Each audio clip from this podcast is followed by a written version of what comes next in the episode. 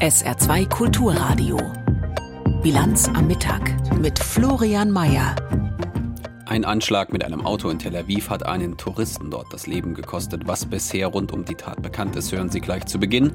Außerdem ein Blick auf ein etwas anderes Osterfest in Guatemala, das Weltkulturerbe geworden ist. Und in unserem Interview der Woche Sternekoch Christian Bau über die deutsche Spitzengastronomie im Spannungsfeld zwischen Krise und Luxus.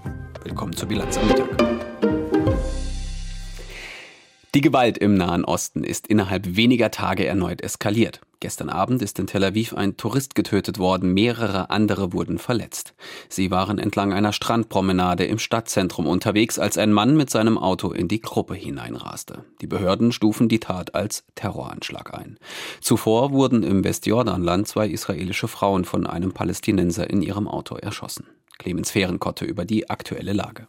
Einen Tag nach den Anschlägen in Tel Aviv und im Westjordanland, bei denen ein italienischer Tourist gestern Abend und zwei junge israelische Schwestern gestern Mittag getötet wurden, hat die Protestbewegung gegen die umstrittene Justizreform der Regierung Netanyahu angekündigt, ihre Massenproteste heute Abend landesweit fortzusetzen. In einem Aufruf heißt es unter anderem unter Hinweis auf die Eskalation der Gewalt in den vergangenen Tagen, die Regierung Netanyahu sei von führenden Mitgliedern der Sicherheitsdienste sowie von Verteidigungsminister Galant in jeder denkbaren Form vor der zerstörerischen Wirkung gewarnt worden, die, Zitat, ihr Coup für Israels Sicherheit und Abschreckung haben werde. Ministerpräsident Netanyahu hatte gestern Abend unmittelbar nach dem Anschlag in Tel Aviv die Einberufung von Reserveeinheiten der Grenzpolizei sowie von Armeereservisten angeordnet.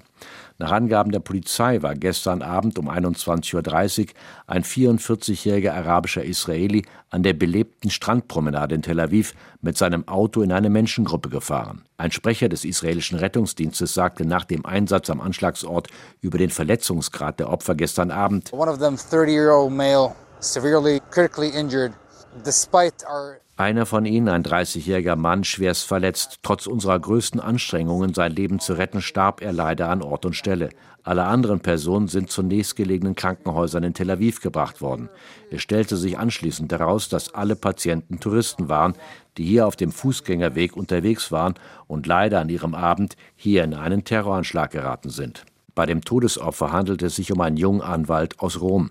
Sieben weitere Touristen erlitten leichte bis mittelschwere Verletzungen. Der Attentäter, ein Familienvater von fünf Töchtern, habe nach einer Waffe gegriffen und sei von einem Polizisten erschossen worden. Die Tageszeitung Haaretz berichtete unter Hinweis auf Polizeikreise, der Mann habe keine Waffe in seinem Fahrzeug gehabt, sondern vielmehr ein Spielzeuggewehr.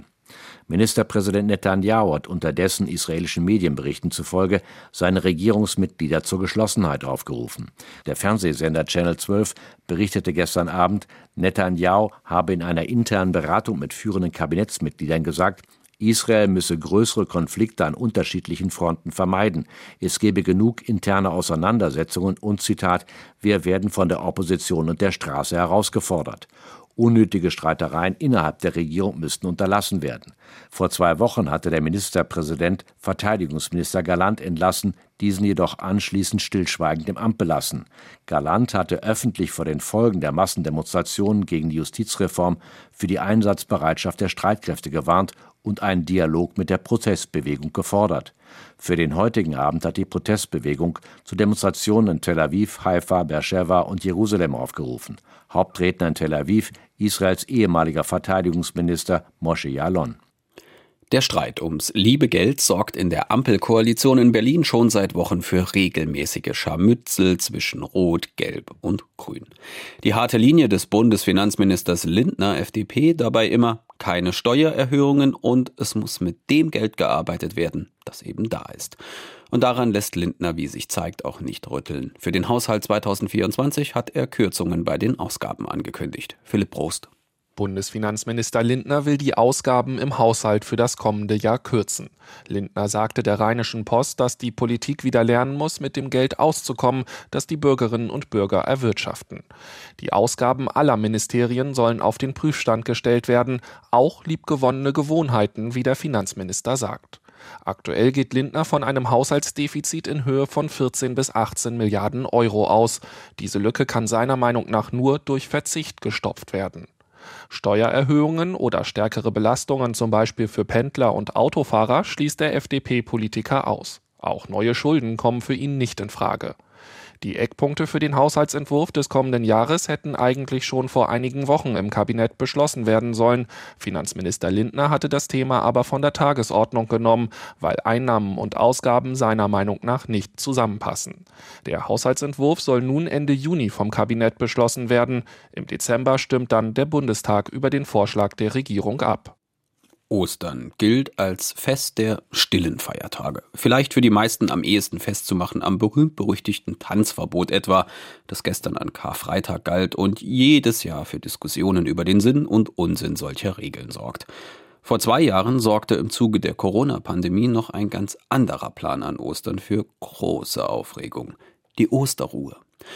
Und wenn Sie jetzt die Stirn in Falten legen und sich wegen der vielen verschiedenen Variationen der mittlerweile gefallenen Corona-Regeln fragen, was war denn nochmal die Osterruhe? Da hilft Ihnen Kai Clement aus unserem Hauptstadtstudio mit einem etwas anderen Osterrückblick auf die Sprünge. Mit den Ostertagen kommt für viele der Osterurlaub, auch für den Kanzler. Standardfragen haben Standardantworten, sagt des Kanzlers Sprecher in solchen Momenten. Doch dann fügt Steffen Hebestreit wenigstens noch so viel hinzu. Der Bundeskanzler wird ein paar Tage sich außerhalb Berlins, aber in Deutschland äh, erholen erholen. So viel, so vage. Vor zwei Jahren war der Kanzler noch Vize und es sollten sich alle geradezu verpflichtend erholen von Corona über Ostern, sagte die damalige Kanzlerin. Wir stehen vor Ostern und wir fragen uns, wie können wir diese Ostertage zu einer Ruhephase entwickeln. Diese Osterruhe war als Corona-Bremse gedacht. Es war, wie Angela Merkel es eher technisch ausdrückte, die Idee eines Oster-Shutdowns. Alles dicht machen von Gründonnerstag bis Ostermontag. Ein Shutdown, der nie Wirklichkeit wurde. Vielleicht auch deshalb, weil es keine wirklich gute Idee war, so etwas mitten in der Nacht zu beschließen. Und deshalb haben wir heute sehr lange darüber diskutiert. Am 23. März 2021, ausgerechnet morgens um halb drei, stellte Merkel die Osterruhe vor, ein wenig blass und mit großen Karteikarten raschelnd.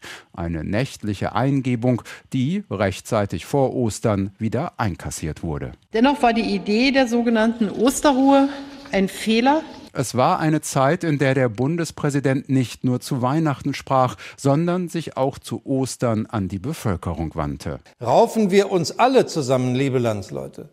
Holen wir raus, was in uns steckt. Vielleicht ein etwas heikler Ratschlag in kontroversen Corona-Zeiten. Ein anderer, nämlich Lothar Wieler, der damalige Chef des Robert Koch Instituts, formulierte es ein Jahr später, also vergangenes Jahr, sehr viel versöhnlicher, österlicher eben. Bleiben wir ruhig und achtsam und aufmerksam und dann können wir uns entspannt auf Ostern freuen. Angela Merkel ist nicht mehr Kanzlerin, Lothar Wieler ist nicht mehr Präsident des Robert Koch Instituts. Aber Frank-Walter Steinmeier ist immer noch Bundespräsident. Deshalb auch in seinem Namen ein frohes Osterfest. Das wünscht man sich auch in Guatemala. Dort wird Ostern eine ganze Woche lang gefeiert allerdings mit weniger bunten Hasen, Schokoeiern und einem entspannten Osterspaziergang. Wesentlich inbrünstiger wird die sogenannte Semana Santa, die heilige Woche, wie sie in Guatemala heißt, begangen. Sie gilt als wichtigste Feierlichkeit im ganzen Jahr und ist seit diesem Jahr auch Teil des Weltkulturerbes. Die Reportage von Markus Plate.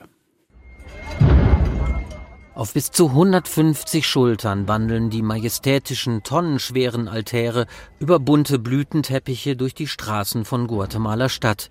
Darauf die meterhohen, teils jahrhundertealten Figuren Jesu Christi, Marias und Josefs. Guatemalas Osterprozessionen gehören zu den größten und aufwendigsten der katholischen Welt. Seit diesem Jahr sind sie auch Teil des Weltkulturerbes. Luis Mendes Salinas, Geologe und Dichter aus gläubig-katholischer Familie, trägt seit 20 Jahren bei den Prozessionen mit. Es beeindruckt mich zutiefst, so viele Menschen bei einer Feier, einer Tradition vereint zu sehen, die sie mit ihren Vorfahren verbindet. Für mich ist es eine Möglichkeit, meine eigene Kultur, die meines Landes zu erfahren. Die Osterwoche vereint Menschen aller Regionen, aller Ethnien, aller Klassen.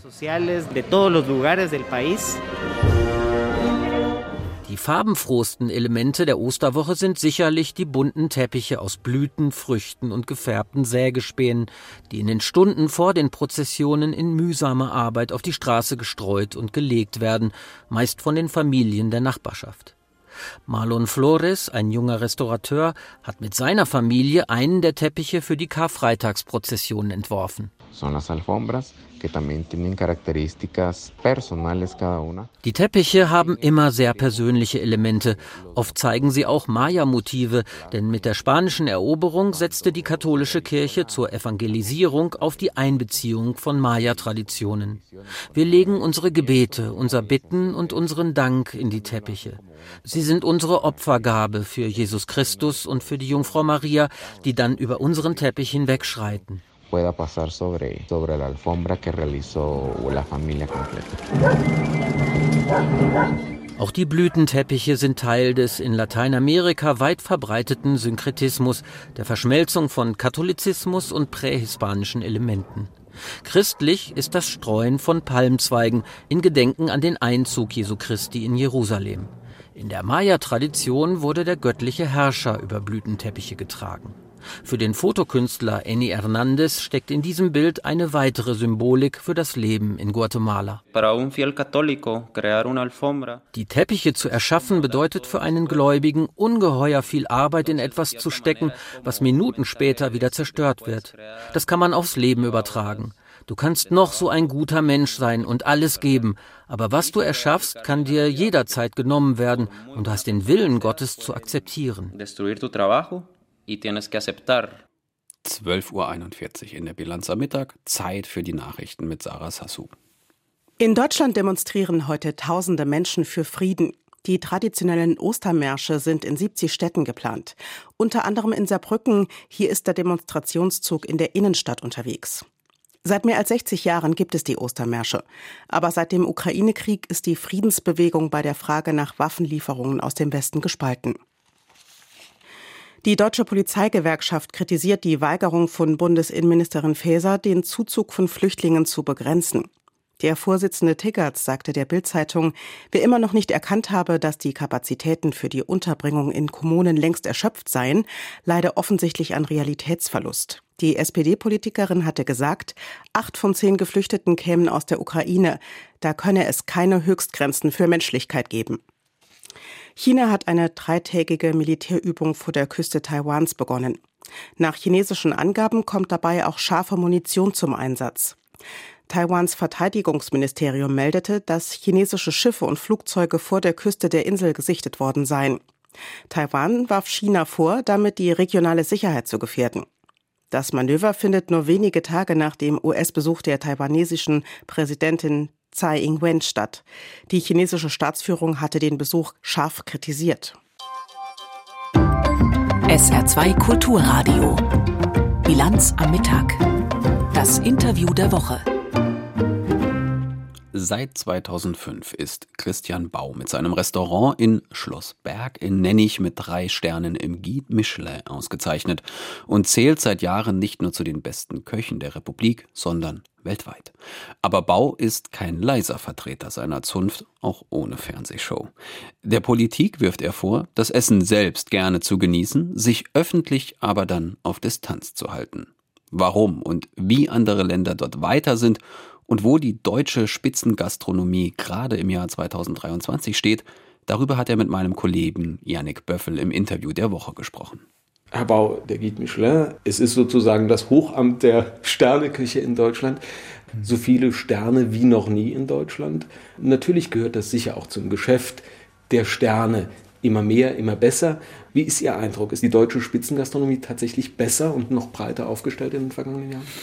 Ich muss Ihnen ganz ehrlich sagen, ich gehe relativ wenig in Deutschland essen, aber ich betrachte natürlich die Gastronomielandschaft, auch das, was in den einschlägigen Magazinen ist. Man, man, liest viel, man hört viel, Gäste teilen einem viel mit. Ich sehe, wie und wo mein Personal gearbeitet hat, also die dann zu uns auch kommen und bekommen dann natürlich Informationen. Und in der Tat ist es so, dass die Gastronomielandschaft breit gefächerter und besser, glaube ich, denn je ist. Muss man einfach so sagen. Wir reden jetzt aber in der Tat, ich sage jetzt mal vielleicht von den 500 besten Restaurants. Es gibt natürlich da eine Symbiose, die auch immer gleichzeitig mit dem Kunden zusammenhängt. Die Kunden heutzutage sind bestens informiert. Wenn sie nicht informiert sind, haben sie eine App auf dem Handy und informieren sich während dem Essen. Ja. Äh, die sind qualitätsbesessen, gute Produkte, gutes Essen, guten Geschmack, Nachhaltigkeit. Damit beschäftigt sich der Kunde heute auch und das hat sich grundlegend zu früher verändert, also von vor 10 oder vor 20 Jahren oder gar vor 30 Jahren, als diese Gastronomielandschaft mit Eckhard Witzigmann und Harald Wohlfahrt und Heinz Winkler seinen Startschuss bekommen hat. Die Gäste wachsen und fordern von der Gastronomie und die Gastronomie bringt die Dienstleistung und bringt jetzt das Know-how. Sagen wir, das wächst gegenseitig. Also die Gäste spornen einem an, besser zu werden. Das ist in der Tat so, dass vielerorts Restaurants entstanden sind, auch kleine Restaurants entstanden sind, Restaurantkonzepte entstanden sind, die gar nicht so sehr personalintensiv sind, sondern die sehr reduziert und sachlich sind, vielleicht manchmal sogar nur für eine Sache stehen, also Fischrestaurants, sage ich jetzt mal beispielsweise, die dann wirklich nur Fisch anbieten, sechs oder sieben oder acht Gänge und Feierabend, ja. Es gibt dann viele kleine Restaurants, die dann auf sehr, sehr gutem Niveau arbeiten und man muss natürlich dann auch sagen, alles einhergehend, was der Kunde fordert, und was wir Köche dann von unseren Produzenten fordern, das zieht sich alles miteinander hoch. Und es äh, sorgt in der Tat dafür, dass die Qualitätsschiene und die Gastronomielandschaft, die wir in Deutschland haben, sicherlich so gut ist wie nie zuvor. Sie haben eben die Gäste angesprochen. Mhm. Hat sich da was gewandelt in den vergangenen Jahren? Ich nenne es mal, ist das demokratischer, breiter geworden, das Publikum? Oder Nein. ist es immer noch? Also wir müssen uns im Klaren sein, alle Sterne-Restaurants in Deutschland, wohlgemerkt, ja, sprechen keine 2% der deutschen Bundesbürger an. Natürlich bei den 98 Prozent, die die Restaurants nicht besuchen, hat alles, was mit Fine Dining zu tun hat und was teuer ist und wo natürlich Edelprodukte und viel Personal im Umlauf ist, so den Anflug von Dekadenz oder ich verschrien, ja, Luxus und weiß ich was. Es ist einfach so, dass gute Dinge und Qualität und Produkte, die außergewöhnlich sind, und natürlich die Dienstleistung kostet einfach Geld. Nur der Deutsche war bisher nicht bereit, dieses Geld in die Gastronomie zu tragen oder in die Hotellerie, sondern der Deutsche war gewohnt, sich ein nettes Auto zu kaufen, vielleicht ein Haus zu bauen und was halt auch immer ganz wichtig war, war der Mallorca-Urlaub. Für das hat der Deutsche Geld ausgegeben. Und in den letzten, ich sage jetzt mal, letzten Jahrzehnt ist da so ein kleiner Wandel zu erkennen, dass auch die Deutschen ja bereit sind, mehr Geld für gute Qualität an Essen auszugeben. Wir lernen jetzt endlich zu genießen, das, was uns die Franzosen schon seit Jahrzehnten vormachen, auch die Spanier und die Italiener, ich sage mal die Generation vor mir, die sind halt in die Opernhäuser gegangen, in die Theater und sind zu den Salzburger Festspielen gefahren oder nach Bayreuth.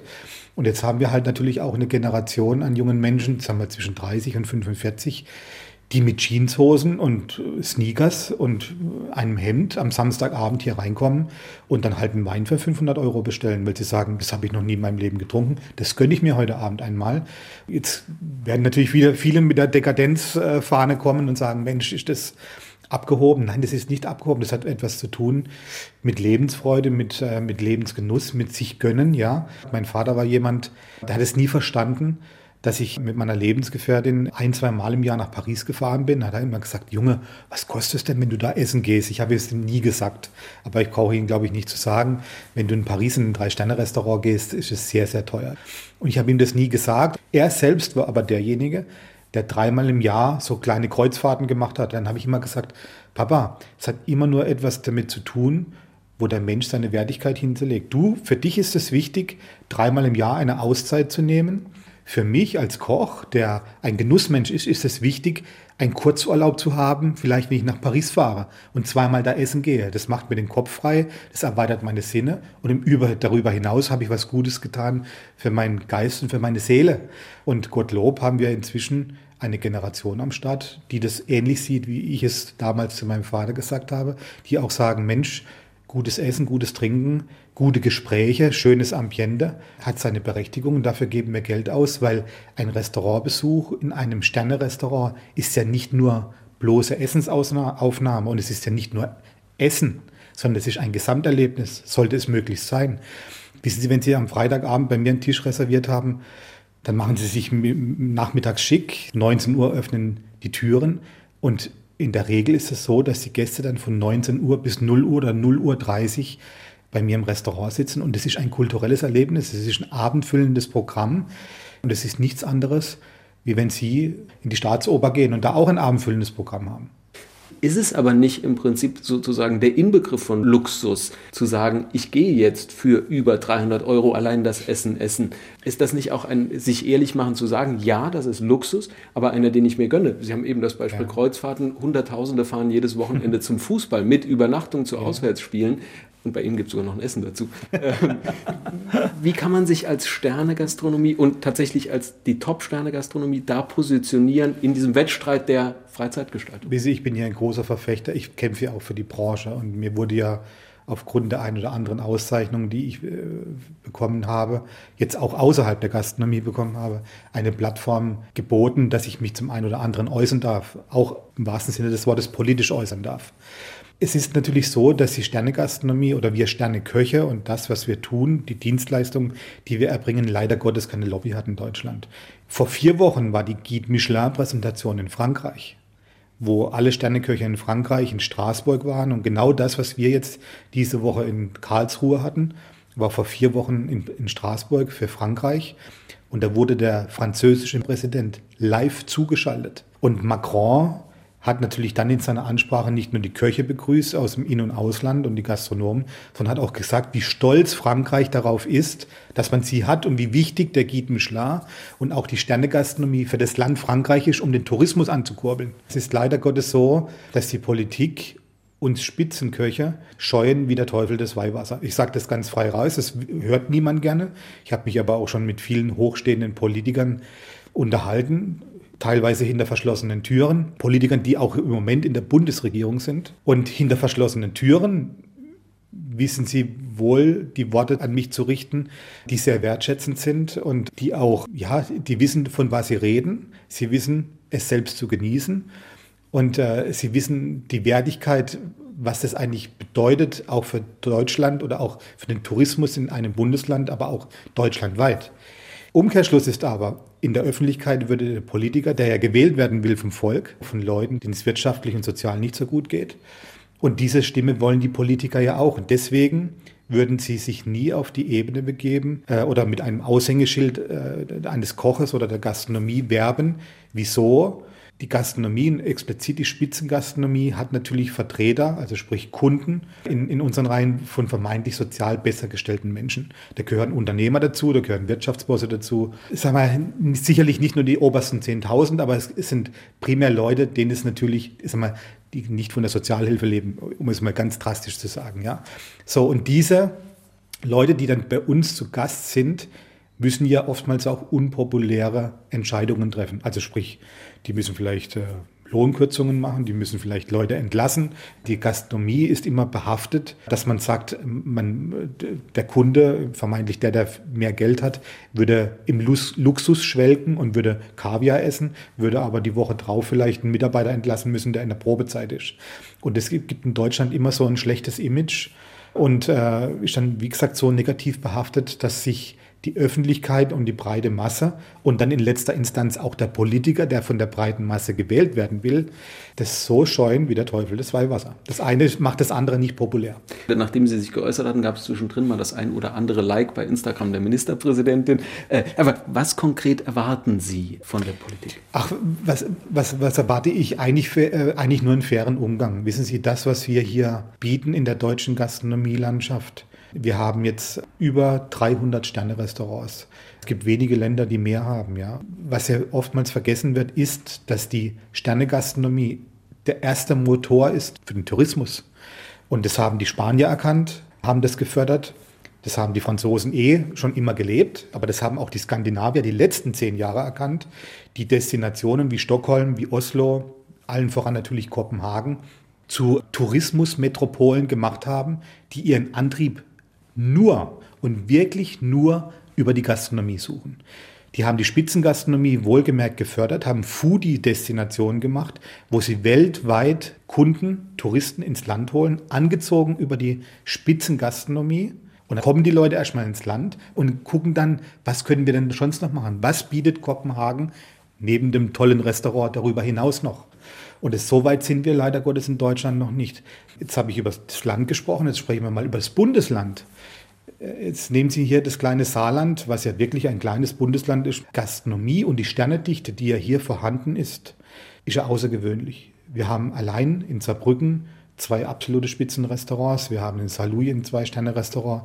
Wir haben jetzt hier an der Landesgrenze nochmal ein Drei-Sterne-Restaurant. Und wenn ich so einen Pfund habe in einem Bundesland, dann ist es eigentlich das Erste, was die Tourismuszentrale machen müsste, dass sie mit diesen Pfunden, die sie da hat, äh, das müsste eigentlich eine Wirkung erzielen, dass man sagt, Mensch, wir treten damit nach außen, wir machen publik, ziehen dadurch Leute in unser Bundesland und dann bieten wir darüber hinaus noch tolle Dinge an.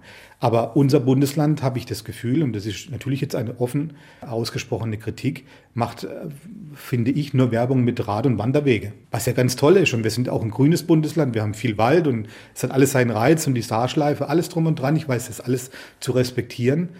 Aber man sollte sich vielleicht hier und da mal ein bisschen auch mal den Blick über die Landesgrenze hinaus ins Ausland mal richten und zu schauen, okay, was machen andere?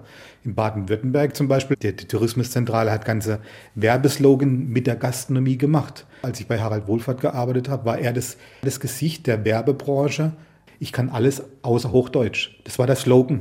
Und da stand Harald Wohlfahrt in der Kochjacke da und hat gesagt, ich kann alles außer Hochdeutsch. Das war der Slogan für das Tourismusland Baden-Württemberg, explizit für die Schwarzwaldregion. Und alle haben dann die Spitzengastronomie gleichgesetzt mit dem Tourismus.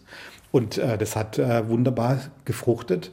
Und äh, das hat man hier leider Gottes in diesem Bundesland noch gar nicht erkannt. Hier und da liest man natürlich, dass man stolz drauf ist, äh, mit die weltbesten Restaurants am Start zu haben. Aber wissen Sie, wir sind eines von 135 Restaurants, was weltweit ausgezeichnet ist mit drei Sternen. Und letztendlich ist man unbekannt am eigenen Bundesland. Und das ist eigentlich sehr schade. Wir haben angefangen mit der Lage der Spitzengastronomie in Deutschland. Sie haben es eben schon angesprochen, das Saarland steht immer noch gut da, bewegt sich aber gleichzeitig in einem Deutschland, in dem die Zahl der Sterne-Restaurants deutlich zunimmt. Ich sage selbst, die kulinarische Diaspora Nordrhein-Westfalen hat zwar keine drei Sterne, aber hat deutlich zugelegt und auch da ist plötzlich diese Erkenntnis, Geld dafür auszugeben. Muss das Saarland aufpassen, dass es da seine gute Position halten kann? Wissen Sie, das, das kommt auf viele Faktoren an. Das kommt ja nicht nur auf das Bundesland an, das kommt manchmal, so wie auch auf, in meinem Fall, auf das Unternehmen an. Welches Unternehmen möchte sich das noch erlauben, so ein Restaurant zu haben im Portfolio? Weil die Anfangsphase, wo solche Restaurants laufen, das sind ja nicht hochprofitable äh, Unternehmen, sondern es geht bestenfalls null auf null auf, weil es eben mit besten Produkten, mit hoher Dienstleistung, also sprich mit viel Personal bezahlt wird. Und man muss Unternehmer finden, die die Lust haben, äh, auch in solche Dinge zu investieren. Und dann muss man natürlich auch die, die Talente finden, die es nachher ausüben. Also man kann es nicht nur mit Geld machen. In der Gastronomie kannst du nichts mit Geld erkaufen, also keine Auszeichnung, sondern es muss erbracht werden auf dem Teller und als Dienstleistung. Aber natürlich ist es so, dass das Ganze außen herum attraktiv sein muss. Das ganze Umfeld und auch natürlich die Gäste, die Zahlungskraft und alles drumherum zieht natürlich dann automatisch auch das Niveau in der Gastronomie nach oben. Wieso ist momentan München, sag ich mal, die gastronomisch hipste Stadt, Stadt im Moment? Weil natürlich in München viel Tourismus ist, es ist viel Geld, es wird viel Werbung gemacht. Man in München ist man stolz auf die Gastronomie, da ist eine ganz andere Lebenskultur, was Essen und Trinken anbelangt. Und je besser das natürlich dann das Umfeld ist, desto leichter tut sich auch die Gastronomie und so leichter tun sich dann nachher auch Talente, aber auch vielleicht Unternehmen, an einen Standort zu gehen, der ganz einfach zukunftsorientiert ist und der natürlich viel bietet. Und wenn dann die Gäste mit einer gewissen Zahlungskraft auch noch im Umfeld da sind, hebt es natürlich dann auch das Niveau der einzelnen Restaurants. Sagt der Sternekoch Christian Bau im Interview der Woche mit Yannick Böffel. Und das ganze Interview gibt's natürlich online zum Nachhören auf sr.de. Und zum Schluss der Sendung kommen wir wie immer zu den Wetteraussichten. Am Nachmittag ziehen weiter viele Wolken über den Himmel über dem Saarland. Es bleibt aber meist trocken. Die Höchstwerte sind zwischen 10 Grad im Hochwald und 14 Grad an Saar und Mosel zu finden. Die Nacht zum Ostersonntag bleibt ebenfalls meist trocken. Anfangs ist es zum Teil aber noch stark bewölkt. Im Verlauf lösen sich aber die meisten Wolken auf und vielerorts wird es dann klar. Es kühlt auf 6 bis 1 Grad ab. Der Ostersonntag selbst wird ein freundlicher Mix aus sonnigen Abschnitten und dichteren Quellwolken. Es bleibt aber auch hier durchweg trocken bei bis zu 16 Grad Und der Ostermontag, der beginnt dann sonnig. Erst zum Abend hin können aus Quell ein paar Regenwolken werden und es wird mit maximal 19 Grad durchaus auch ein wenig wärmer. Also das Osterwochenende scheint gerettet. Das war die Bilanz am Mittag mit Florian Mayer am Mikro. Ihnen ein schönes Wochenende und schöne Ostern im Namen des gesamten Teams. Roland Kunz begleitet Sie jetzt durch den Samstagnachmittag. Dabei viel Spaß. Machen Sie es gut. Tschüss.